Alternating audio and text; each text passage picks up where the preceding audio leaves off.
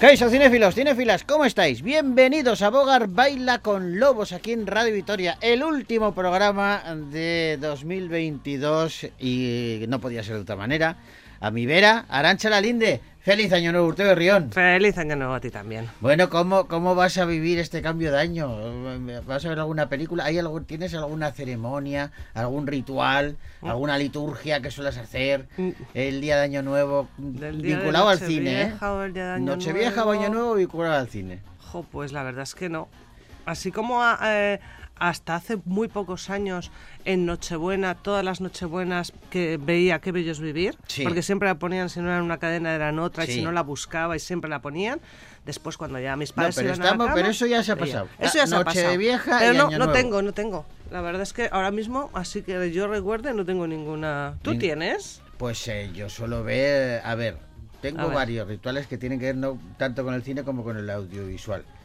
El programa de José Mota, Ah, bueno, yo vale. lo suelo ver, Sí, yo también. no, no en directo, sino al día siguiente, y luego siempre cae alguna peli. Claro. Alguna película que si tiene connotaciones navideñas no me gusta. A ver, a ver, a ver. A ver. A ver, estas películas que son tan habituales de estos días, que suelen echar en ciertos canales a las 4 de la tarde, Sí, no. Eh, Maribí celebra el día de Navidad a sus eh, 22 años sin novio y sin pareja a la vista. Pero de pronto una estrella navideña que ha pasado el día anterior por su casa Ah. hace que llame a su puerta un repartidor de correo que se llama Alvin y que... Y que viene con ardillas. pero se lleva mal con él al principio y luego ya eh, en un centro comercial muy navideño con navideño. mucho acaban por enamorarse te esas no entiendo, Esas no te gustan. esas no pero pero en fin vamos a hablar de películas porque Vale. hay una cartelera abundante Sí, sí, tenemos películas muy buenas, ¿eh? y les vamos a acompañar hoy para contárselas una por una damas y caballeros bienvenidos a Bogar Baila con Lobos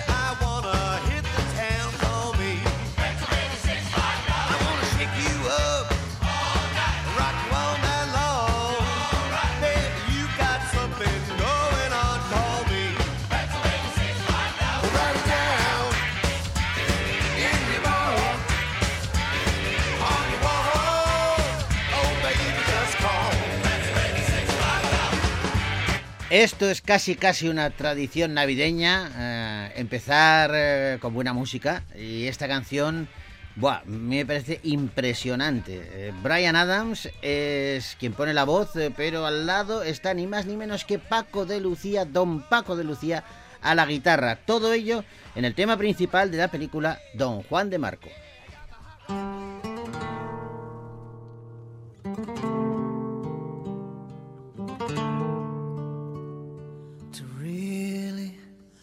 Love a woman, to understand her, you gotta know her deep inside.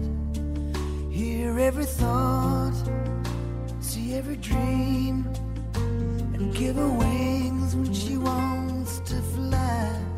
Then when you find yourself lying helpless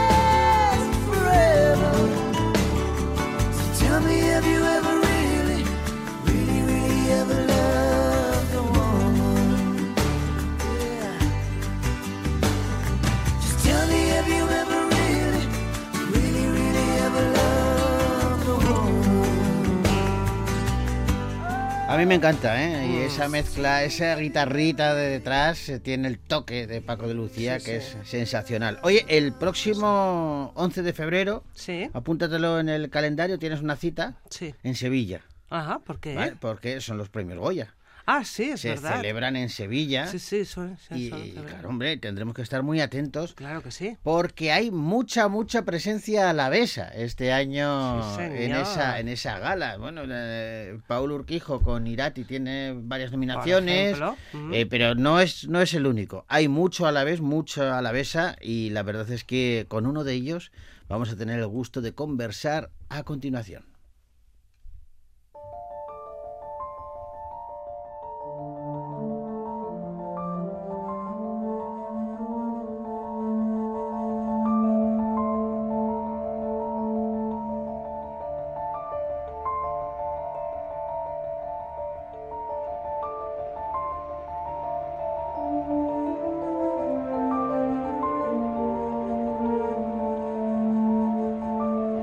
Hay una película eh, que es una maravilla, si no la habéis visto ya, no sé a qué esperáis, se titula Cinco Lobitos, Alauda Ruiz de Azúa es su directora y nos cuenta la historia de Amaya, una joven que acaba de ser madre y que se da cuenta de que no sabe muy bien cómo serlo. Al ausentarse su pareja por trabajo unas semanas, ella toma una decisión, vuelve a casa de sus padres en un bonito pueblo costero de aquí, del País Vasco. Y bueno, pues de esta manera este regreso a casa sirve para compartir la responsabilidad de cuidar a su bebé. Lo que, lo que no sabe Amaya es que, mm, aunque ahora sea madre, no ha dejado de ser hija y eso tiene también consecuencias. Bueno, la película tiene un reparto espectacular, pero entre todos los actores y actrices, eh, que bueno, está Laia Costa, Susi Sánchez, Ramón Barea, pero hay un alavés, Sí, hay sí. un alavés, Miquel Bustamante, que resulta que es candidato al Goya al mejor actor revelación Sí, por su señor. trabajo en Cinco Lobitos. Con Cuidado, Aita. Ahora sí. ¡Ay, Aita, Aita, que se te va a caer! ¿Habéis pensado ya cómo os vais a organizar con la niña? Bueno, yo puedo trabajar desde casa. O sea que... ¿No lo habéis pensado?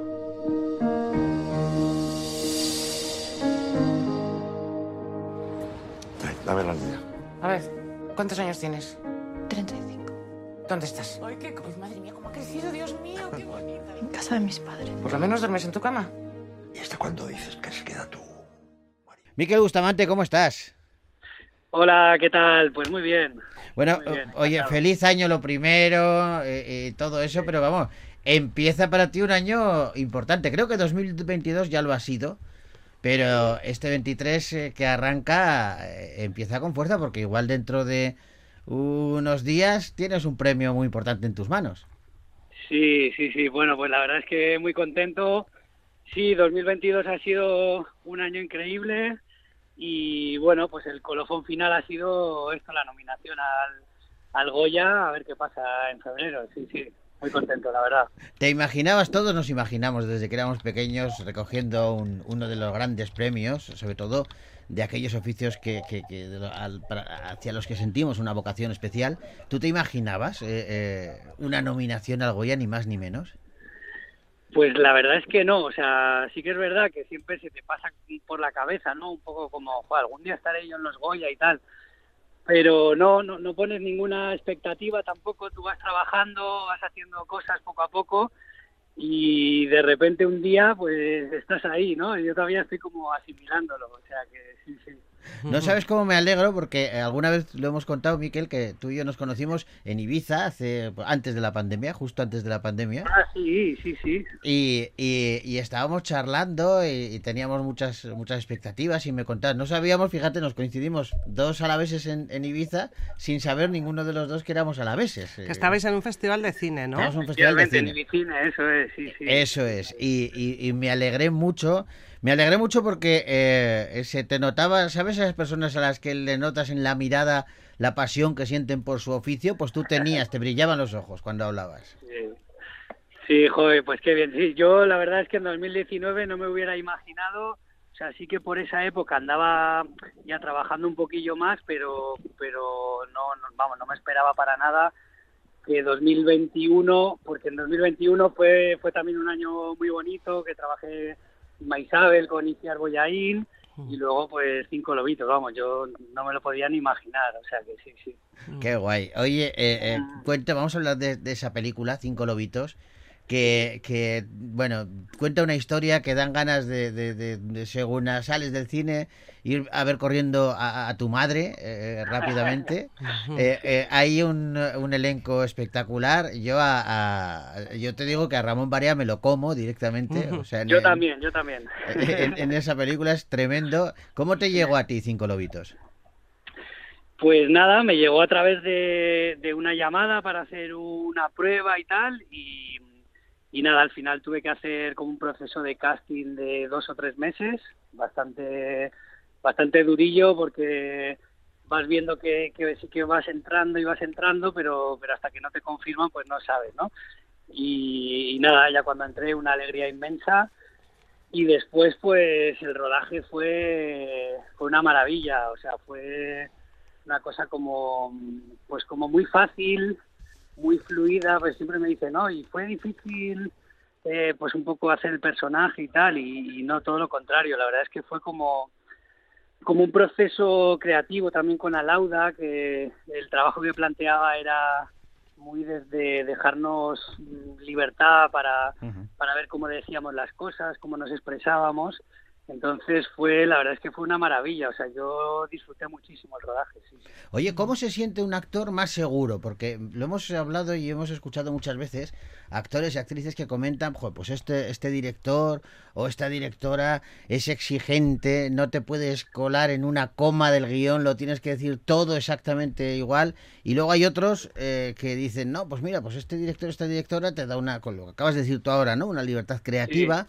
Eh, pero claro, yo no sé si para un actor eh, se siente más seguro eh, con esa persona que le conduce férreamente o con aquella que te dice, "Mm, déjate llevar, haz, haz- haz un poco lo que quieras.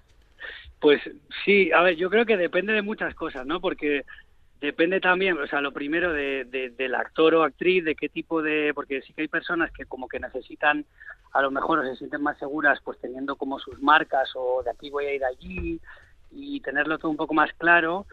Y luego hay actores un poco más, eh, no sé cómo decirlo, como viscerales que intentan hacer un poco lo que sale en el momento, ¿no? Pero claro, luego también depende mucho de qué tipo de producción, porque mm, hay producciones que a lo mejor son muy técnicas y que tú estás ahí y tienes que, mm, digamos, como trabajar para la cámara. Sí. A lo mejor estás sentado y te dicen, echa el peso al pie izquierdo y cuando veas por el rabillo del ojo la cámara, giras, dices tu frase y la dices aquí en este momento, ¿no? O sea, como una cosa muy... Todo muy técnico. Sí.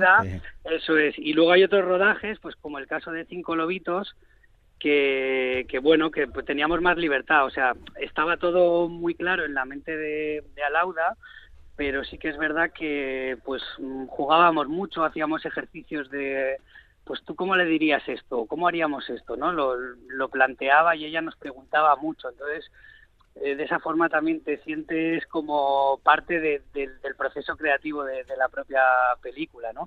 Y a mí, mm, si me preguntas a mí en concreto, Ajá. sí que me gusta más como, pues sí, tener un poco de libertad y poder aportar ahí un poco, probar, jugar y todo eso. Yo creo que, que sí que para mí es más interesante.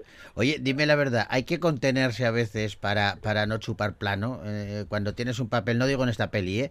pero cuando Sí. tienes un, un, yo que sé, un papel más eh, eh, que, que está en tercera o en cuarta fila, eh, ¿hacéis algo para, para destacar o, o- o no? No, bueno, yo no, o sea, yo eh, la verdad es que también asumes un poco como que pues el guion es el, el guion que es y el papel que te haya tocado o que te hayan dado es el que es. Intentas hacer un poco pues tu trabajo y, y que el personaje que te hayan dado pues hacerlo tal y como toca, ¿no? Pero no, yo la verdad es que no pienso mucho, por ejemplo, en la casa de papel que yo tenía ahí un personaje pequeñito y tal, eh, pues nada, intentaba hacer el mejor trabajo posible y sobre todo escuchar y aprender de, de los compañeros que tenía ahí al lado, que era gente con muchísima experiencia y tal, y eso, sobre todo, pues ponerte un poco en modo esponja, absorber y, Claro. y aprender. Es que yo siempre recuerdo, ese, seguro que has visto la película del Guateque, ese, ese inicio con Peter Sellers eh, eh, haciendo de actor. Eh, que tiene que morirse y no se muere, ni a la de tres, ¿no? Porque quiere eh, seguir en, Seguir en en la el plano, escena, ¿no? sí, seguir en el plano Sí, y no sí. se muere, no se muere. Pero sí es cierto, por otro lado, que hablabas tú de, de tu, de tu papel pequeñito en, en la casa de papel, pero eh, es un papel eh, que si un personaje eh, que, que si no te conocen a ti o no, no bueno pues prácticamente pasa inadvertido con- con- por, lo, por lo coral que es la serie entre otras cosas pero sin embargo sois conscientes de que en el momento en que se os conoce el personaje cobra una relevancia eh, más especial para el espectador yo desde el momento en que te conocí cada vez que veía la casa de papel me fijaba en el policía ese que estaba atendiendo el teléfono. Sí, sí, bueno, sí, es que es como que sorprende, ¿no? Cuando conoces a la persona, me pasa mucho con, con amigos o familiares y tal, que, va, te he visto ahí y tal, y claro, pues eh, sí, sí, sorprende que, pues bueno, ver una persona conocida porque al final no dejamos de ser nosotros mismos, ¿no? Claro, Por mucho claro. que estés detrás de un papel, pues, bueno, es tu voz, es tu, eres tú, entonces, claro, sí, sí, sí, choca, se hace como un poco, un poco raro a veces. Mm. ¿Cómo, cómo entraste tú en el mundo de la interpretación y en la dirección de cortos también, verdad? Sí, pues yo empecé a estudiar, en- bueno, primero, lo primero de todo empecé a estudiar en Bilbao eh, con 18 años, que de esto que sales del, del bachiller y, y no sabes muy bien lo que hacer y te preguntan, ¿y qué quieres ser? Y yo, pues, mm, estrella del rock, no lo sé, no lo tenía muy claro, ¿no? Y entonces me metí un poco eh, a hacer como una especie de empresariales, eh, pero en un año me di cuenta de que no, no era lo mío y tal, y entonces empecé a, a mirar y vi una escuela de cine en Barcelona. Y entonces estuve allí estudiando tres años. Primero estudié dirección, montaje y sonido, un poco como la parte técnica.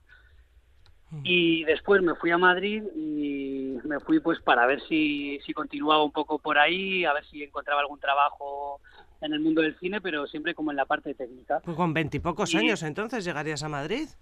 Sí, con 23. Fíjate. Con 23 llegué Mm. Y, y ahí vi una escuela, porque empecé a mirar escuelas, dije, va, pues igual complemento, eh, igual estudio algo más de dirección o de foto o algo así. Y de repente vi un cartel que ponía interpretación para cine y televisión. Y dije, ostras, yo creo que esto es lo que siempre he querido, porque yo siempre he hecho magia, he hecho teatro, he hecho, o sea, siempre me ha gustado un poco eh, el escenario y soy un poco showman. Entonces dije, ostras, voy a probar esto. Y nada, desde el, desde el minuto uno que lo probé, pues fue como un, como un flechazo. ¿Y, y dónde Pero nunca- empezaste? Sí. Eh, empecé en el Instituto del Cine de Madrid. No, no, digo en... en- Ah. O sea, tu, primer, mm, tu primera interpretación, teatro, cine, televisión. Fue- pues empecé haciendo muchos cortos, eh, tanto dirigidos como, como actuando y tal. Mm. Y luego empezaba haciendo, o sea, estuve como en 2013, 14, hubo una temporada que hice mucho teatro. Mm. Y así un poco como lo primero profesional que hice, pues fue teatro, con una obra que se llamaba Píntame, que estuvimos ahí pues un montón de funciones, estuvimos en Teatro Lara de Madrid y tal. Y, y luego pues alguna figuración así pequeñita. Bueno, en 2010 eh, estuve figurando en Balada Triste de Trompeta con Aves de la Iglesia Ah, mira. Que, que me acuerdo que estábamos en primero de interpretación y justo rodaron al lado, rodaban unas escenas al lado de, de la escuela donde yo estudiaba. Sí. Hicimos una puerta y un compañero y yo nos metimos ahí con todo el morro. Que, pues, que somos actores. nos ficharon ahí, nos miraron de arriba abajo y nos dijeron, venga, nos metemos. Y nos metieron de, de guardias civiles. y, y ahí estuvimos rodando. Eso fue como lo primero así, pero bueno, era como una figuración. Ah. Sí. Y, y luego así como pues el primer papel un poquillo más grande fue pues fue ya en Acacias, en Acacias 38, Ah. que, Serie, sí, sí. Que fue pues no me acuerdo, 2017 creo que fue. Y ya de ahí eh, 2018 creo o 19 fue La Casa de Papel. sí. Mm. Oye, Miquel, pero eh, durante ocho años estuviste dedicado prácticamente a la magia. Sí, sí, sí. Bueno, es que siempre me ha gustado mucho la magia. eh, con cinco años así me regalaron un magia borrás. Sí, el que hemos tenido todos. claro. Sí, sí, sí, pues yo no sé por qué me, me encantó, me volví loco y, y luego en mis años en Barcelona eh, conocí allí una tienda de magia, me hice amigo del de la tienda y pues me, me volqué bastante con la magia. Ostras, ¿no será bueno, una tienda, Miquel, una, una tienda pequeñita, eh, eh, el, el rey de la magia? Mm, No, ya sé cuál es esa, pero se- esta se llamaba Magicus. Ah, Me no, entonces no era calle, calle Diputación o algo así, bueno, no me Me acuerdo. tienes bien, que pasar luego la dirección, porque a mí me gusta mucho la magia también y yo en. Barcelona voy suelo ir al rey Ah. de la magia, pero esa que me dices no conozco. Sí, sí, sí, pues creo que era Magicus y bueno, allí ya me, me enfriqué ahí con las cartas, estaba todo el día ahí ensayando y tal y, y luego cuando fui a Madrid, pues los primeros años, a ver, no es que viviera plenamente de la magia, pero sí que hubo un par de años que tenía como varios shows, tenía un show ahí en, en un bar de lavapiés y hacía todas las semanas y tal y sí, sí, la verdad es que me he dedicado bastante a ello.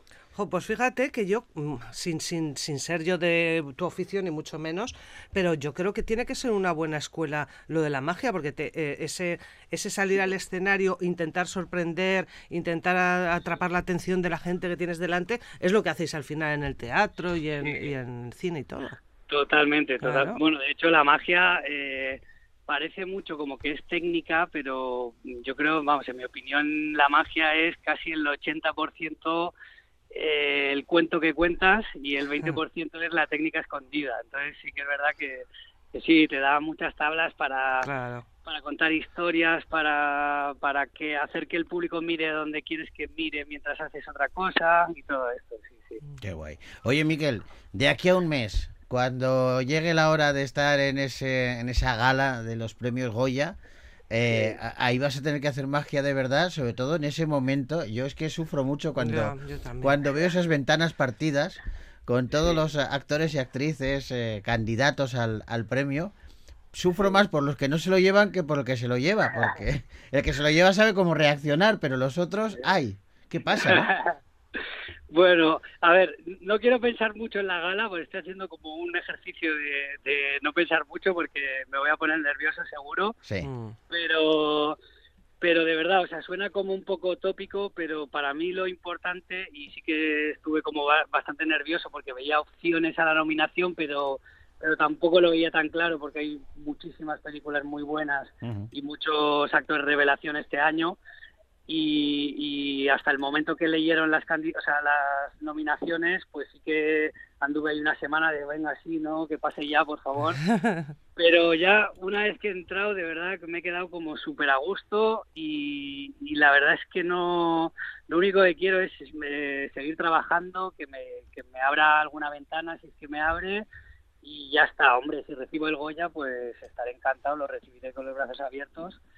Pero, pero de verdad que ya está, com- lo tengo como asumido que, que bueno, que puede pasar cualquier cosa, que además Claro. lo tengo, lo tengo muy complicado y, Bueno, yo y creo si que no la- gano, pues nada. Yo creo que, Miquel, la, la, la, la, la directa es ir a pasarlo bien, a disfrutarlo. Sí, El premio ya lo tienes, eh, que, que es lo que tú dices, es eh, estar Ese ahí. en- reconocimiento, en ese, jo, estar, solamente estar ahí rodeado de tantos compañeros de, de tantísimo nivel me parece un, un logro tremendo.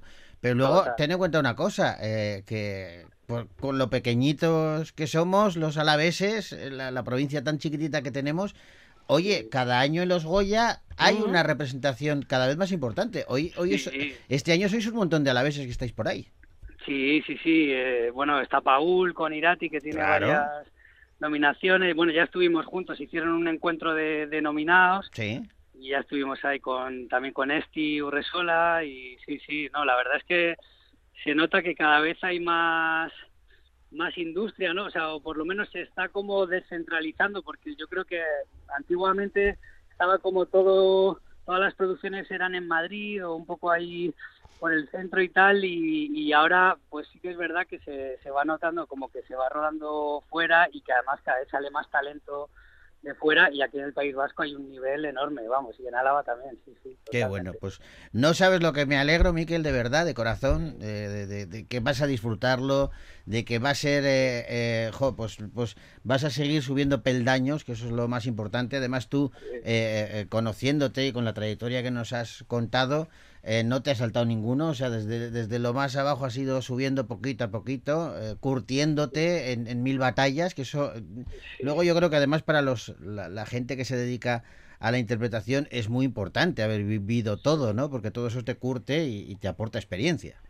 Total, sí, sí. Yo creo que, que sí, que es mejor como que, que, que llegue poco a poco y con mucho trabajo que, que, que te llegue de repente, ¿no? Con 20 años de la nada y que a lo mejor es- luego es más difícil de, de gestionar o, de, saber. Pero bueno, si llevas ya muchos años dedicándote a ello, pues sí, vas como con, con tranquilidad y con pies de plomo, sí, sí. Sin ponerte nervioso, pero si, si, si te dan el Goya, eh, habrá alguna palabra para Vitoria. Hombre, seguro, sí, sí. Todavía no he, o sea, tengo como un esquema en mi cabeza de lo que diría, pero, pero bueno, me tengo que hacer ahí como, me tengo que hacer como un, un guion, ¿no? Como un monólogo ahí y estudiármelo bien. Pero por supuesto, claro que sí, sí, sí. Bueno, desde Vitoria siempre he recibido, pues bueno, de toda la familia, que te voy a decir? De, Claro. todo el cariño del mundo, todo el apoyo y por supuesto, sí, sí. Oye, Miquel, eh, te mandamos un abrazo enorme, Sí. que vaya todo fenómeno. Estaremos muy atentos a lo que pasa en la gala y recibirás, recibirás llamada nuestra, seguro, eh, eh, y, y- y un abrazo enorme. Y chico, pues lo dicho, que es que yo creo que con desearte que sigas siendo igual de feliz eh, que lo que ha sido en 2022, creo que estará bien para 2023. Sí, total. Bueno, pues muchísimas gracias y nada, un, un placer. Un abrazo, un abrazo grande. enorme, Miquel. Un abrazo. Suerte, agur, agur. agur. Agur.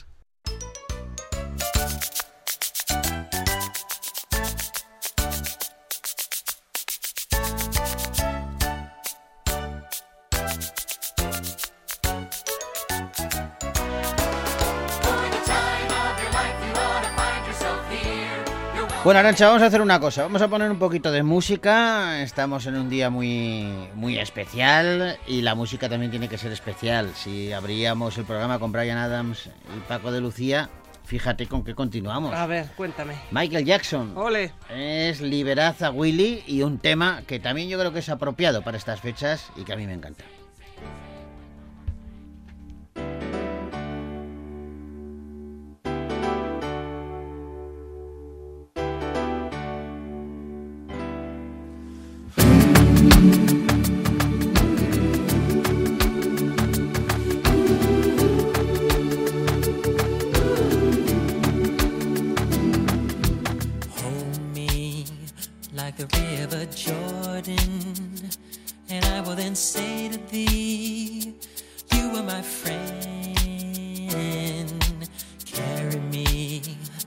Like you are my brother.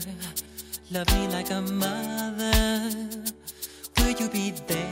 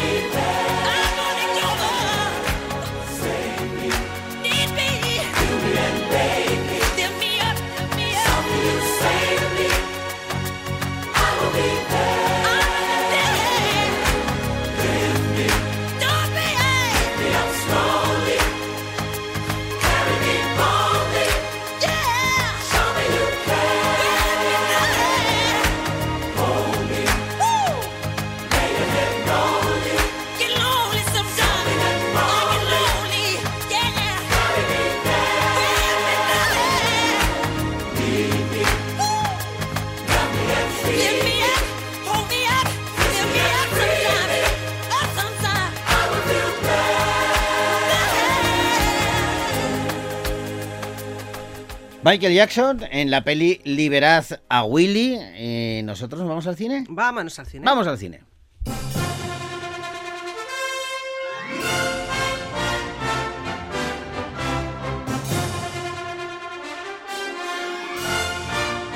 Y empezamos el repaso con Risas, una película de Martín Cuervo. Ya hablamos eh, con él la semana pasada y nos presentó Todos lo hacen.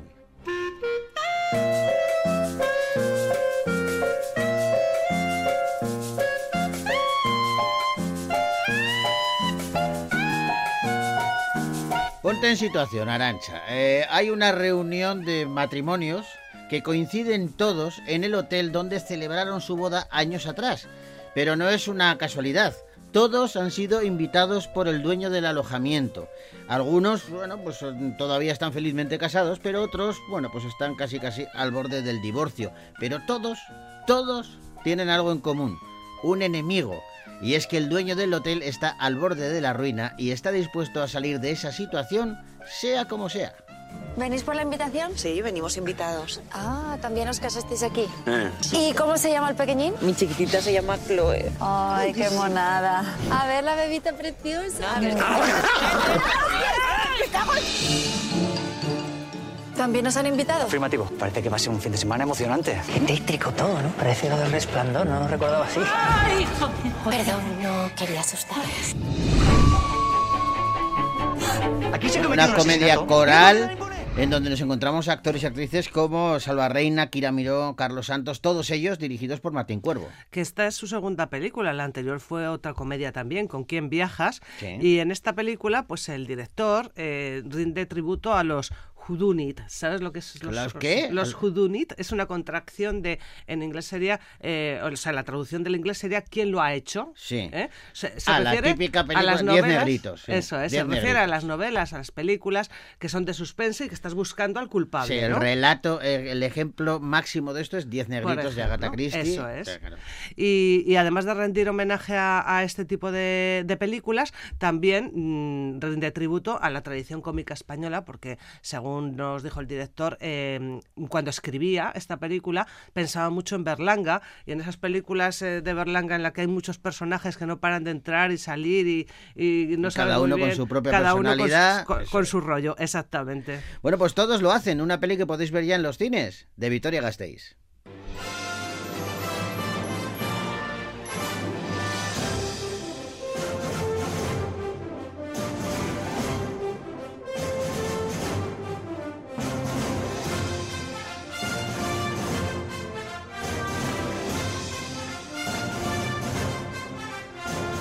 Vamos ahora con un drama judicial que está basado en una historia real. Se titula Al descubierto.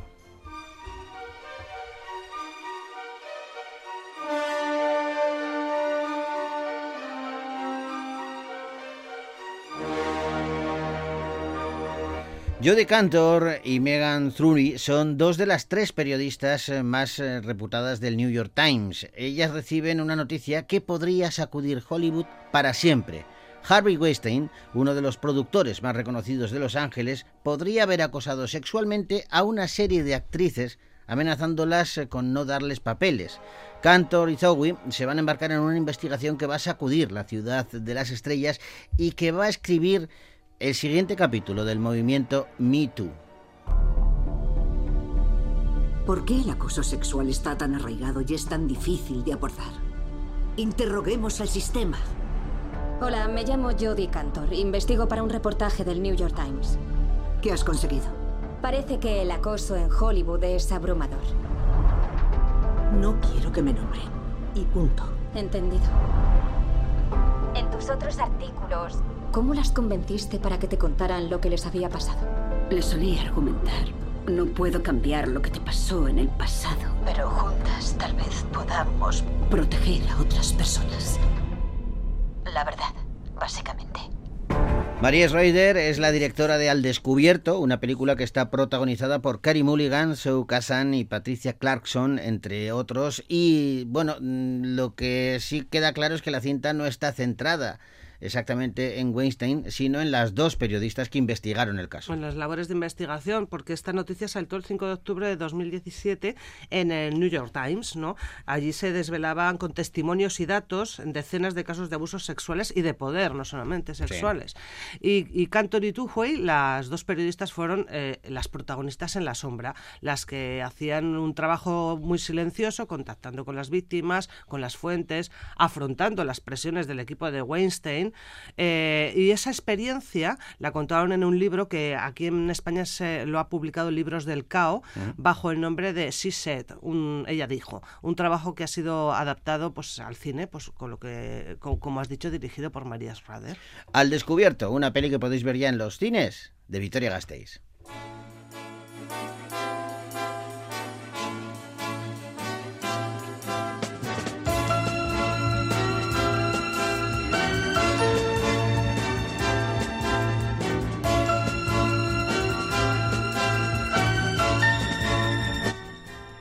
Y vamos ahora con una comedia que protagoniza Tom Hanks. Se titula El peor vecino del mundo.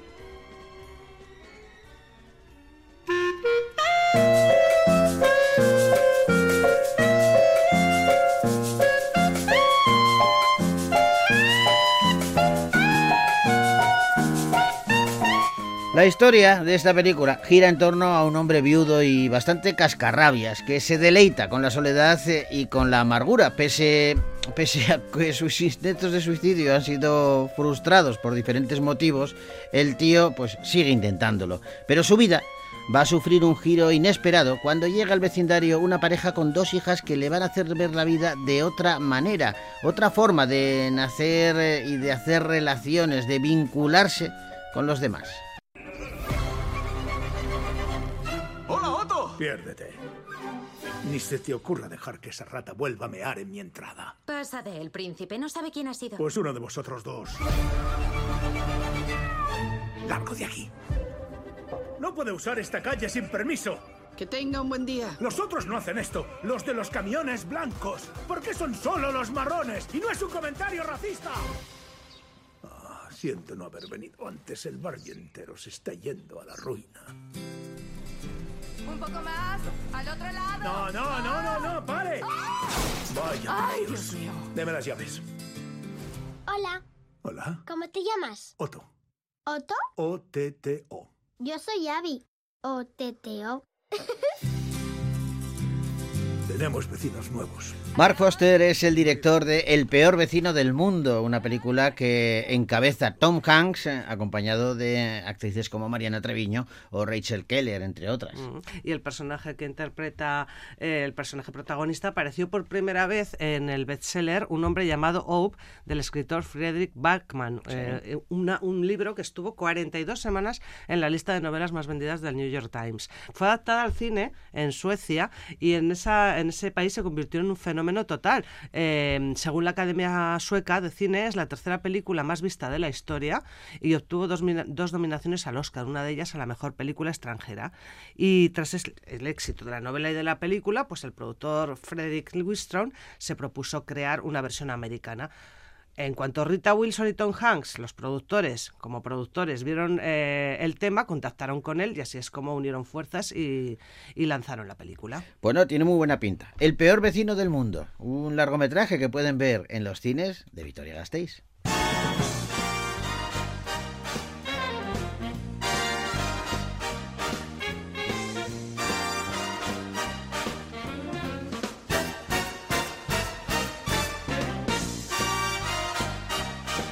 Y seguimos adelante y lo hacemos con una biografía musical. eh, Y es que, ¿quién no se acuerda de Whitney Houston? Bueno, pues su biopic se titula I Wanna Dance with Somebody.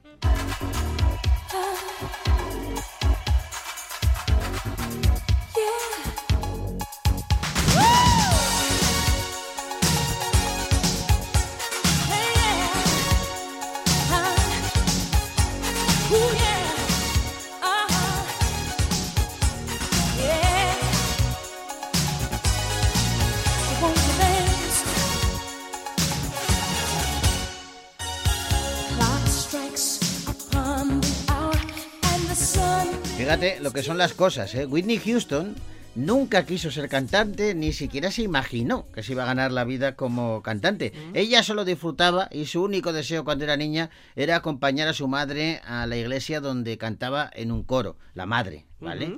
Pero ¿qué pasa? Pues que un día la madre se pone enferma y entonces le dice a la niña, oye, mira, canta tú en el coro, sustitúyeme. Y da la casualidad de que precisamente ese día el jefe de una compañía discográfica se encontraba en la iglesia. Clive Davis va a comenzar a trabajar con Whitney Houston y el éxito va a ser increíble, llegando a vender millones de copias de su primer álbum. Pero todo se va a complicar cuando en una ceremonia de premios conoce al cantante Bobby Brown, de quien se va a enamorar perdidamente y le va, le va a llevar por el mal camino. Nuestro invitado especial esta noche, el legendario ejecutivo discográfico, el señor Clive Davis. Me he quedado sin voz. ¿Qué? Empieza tú la actuación. No me repliques. Soy tu madre.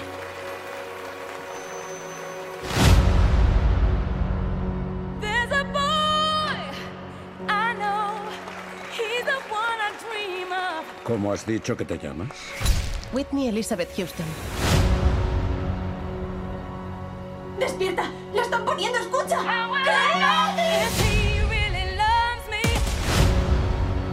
Me, ¿Mi sueño? Cantar lo que quiero cantar. Ser como quiero ser.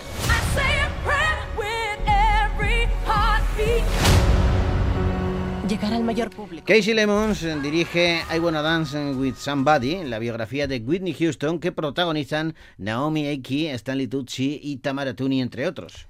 Y dice Clyde Davis que Whitney Houston es probablemente la artista contemporánea más importante de todos los tiempos. Y esto lo dice Clyde Davis, Sí. es el productor de la película, pero es que es un ejecutivo discográfico que ha tenido un papel determinante en la carrera de artistas de la talla de Janis Joplin, Bruce Springsteen, Billy Joel, Pink Floyd, o sea, que sabe de lo que habla, ¿no? Creo Mm. yo. y es fue al que puso fue el- al que puso en el podio a, a Whitney Houston.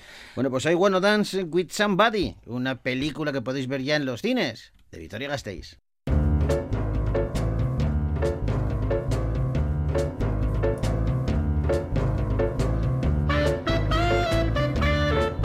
Y ahora viene una de esas que te gustan a ti. Hombre, no ¿eh? podía faltar en Navidad, no podía faltar. Vamos a hablar de una peli de terror que se titula Reza por el Diablo.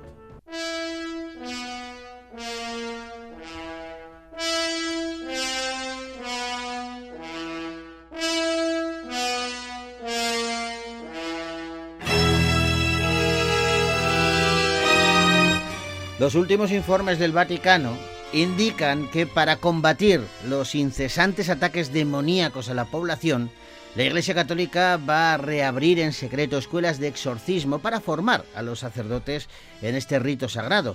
La hermana Anne, que cree fervientemente que realizar exorcismos es su vocación, desea poder ejercer este ritual a pesar de que solo se les permite a los sacerdotes. Sin embargo, un día será dotada para estudiar e informarse de todo esto y también formarse, pero el mal no le va a dar descanso, sobre todo cuando las fuerzas demoníacas contra las que lucha revelan una misteriosa conexión con su traumático pasado. Mi madre decía que oía una voz en su interior, pero decía que la voz no la quería a ella, sino a mí. Tenemos a una mujer en la clase, solo como observadora. Adelante. Defiéndenos en la batalla contra los espíritus del mal.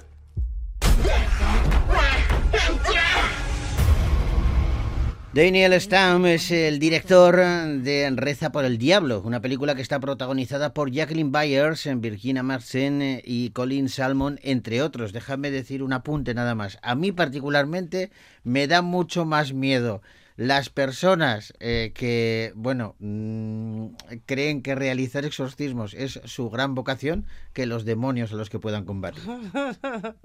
pues esta, esta es una cinta pues de posesiones y a diferencia de otras que se centran más en los poseídos o en dar vueltas a las cabezas y- y- o, tratan de, de darte sustos eh, incidiendo en el tema del demonio, en la parte paranormal, pues esta es, eh, se ha definido como una película de terror cristiana, muy cristiana. Eh, tanto pues que cuando la protagonista dice que ha visto a alguien poseído, nadie se lo intenta quitar de la cabeza, a todo el mundo le parece normal y a los sacerdotes les parece que es cierto y que probablemente haya un diablo en el cuerpo de alguien. O sea que es de ese tipo de, de películas. Pues muy bien. Reza por el Diablo, una película que podéis ver ya en los cines de Victoria Gasteiz.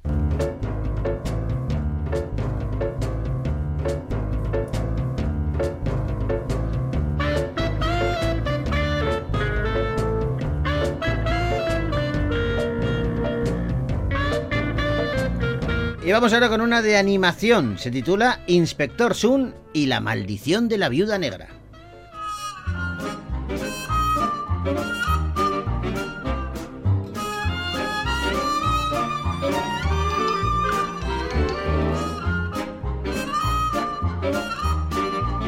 Vamos a ver, para ver bien esta película hay que imaginarse que el mundo de los insectos es eh, paralelo al de los seres humanos, ¿vale? Tienen las mismas capacidades que nosotras y que nosotros y también, eh, bueno, pues las mismas posibilidades.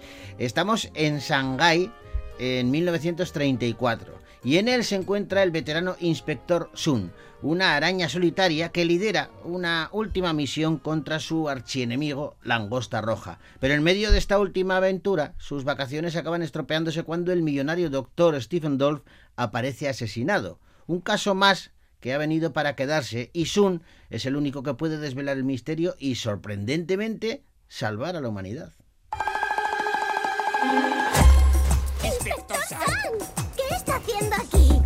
Tengo una misión, una misión secreta. ¡Todos a bordo! Este otoño Señoras y señores, que en Aerolíneas Transer lo principal es la diversión y la seguridad. ¿El inspector San y sus amigos? Sunny, te necesitamos. Ha habido un asesinato. Oh, ahora todo se... Julio Soto Gurpide es el director de Inspector Sun y La maldición de la viuda negra. Eh, Y su banda sonora, te informo, que está firmada por el multipremiado Fernando Velázquez y la ha interpretado la Orquesta Sinfónica de Navarra bajo la batuta del propio Fernando. El Sí. compositor vasco es uno de los imprescindibles de la música para películas en nuestro país. Un titán absoluto. Sí, sí. Bueno, pues y eh, otro judú, ¿y t- ¿quién lo hizo? Eh? Otro de Otro, sí, investigaciones. pero con de- insectos. Pero con insectos. Con insectos. Inspector Sun y La maldición de la viuda negra, una peli que podéis ver ya en los cines de Vitoria Gasteiz.